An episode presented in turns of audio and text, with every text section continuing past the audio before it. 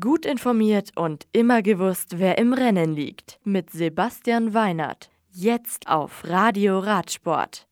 Martinez, Sieger der 13. Tour-Etappe. Trecksieger Fredo gewinnt Prolog.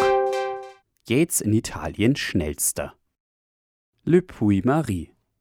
Daniel Felipe Martinez von EF Pro Cycling erreicht vor den beiden Bora Hans Grohe Profis Lennart Kemner und Maximilian Schachmann nach 191 Kilometern das Ziel.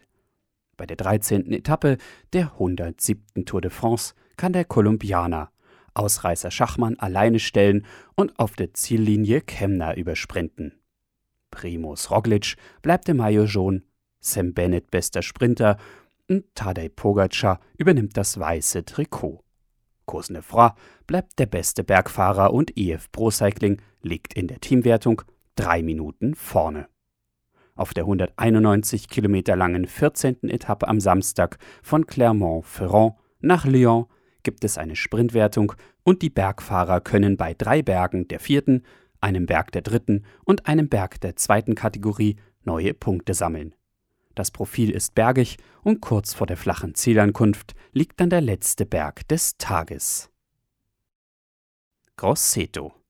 Den Prolog des 31. Giro d'Italia Internationale Feminile gewinnt Trek Segafredo. Die als Mannschaftszeitfahren ausgetragene Etappe beenden die sechs Fahrerinnen mit einem Stundenmittel von über 50 km/h nach 20 Minuten und 5 Sekunden vor Bolt Stöllmanns und Mitchelton Scott.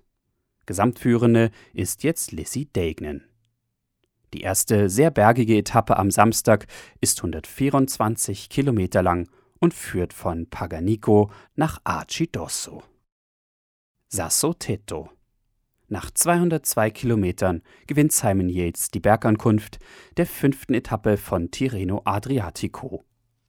Der Profi von Mitchelton Scott setzt sich als Ausreißer gegen Garen Thomas von Ineos Grenadier und Bora Hans Grohe Profi Rafael Maika durch. Yates übernimmt das Maglia Azzurro als neuer Leader der Rundfahrt. Ackermann bleibt Punktbester, Vlasov bester Jungprofi und Carretero ist jetzt der beste Bergfahrer. Die Teamwertung führt Astana an, ehe es auf der Etappe am Samstag von Castelfidardo 171 Kilometer nach Senigallia geht. Die Etappe ist dann zunächst bergig und ab der Hälfte geht es flach ins Ziel. Die einzige Sprintwertung des Tages wird dann bei Kilometern 139 ausgetragen. Die nächsten Rennen. In Italien finden am Samstag die nationalen Meisterschaften statt. Außerdem startet in der Schweiz die neue Radquersaison. Unter www ekz-crosstour.ch gibt es dann einen Livestream. Das Radio für Radsportfans. Im Web auf radioradsport.de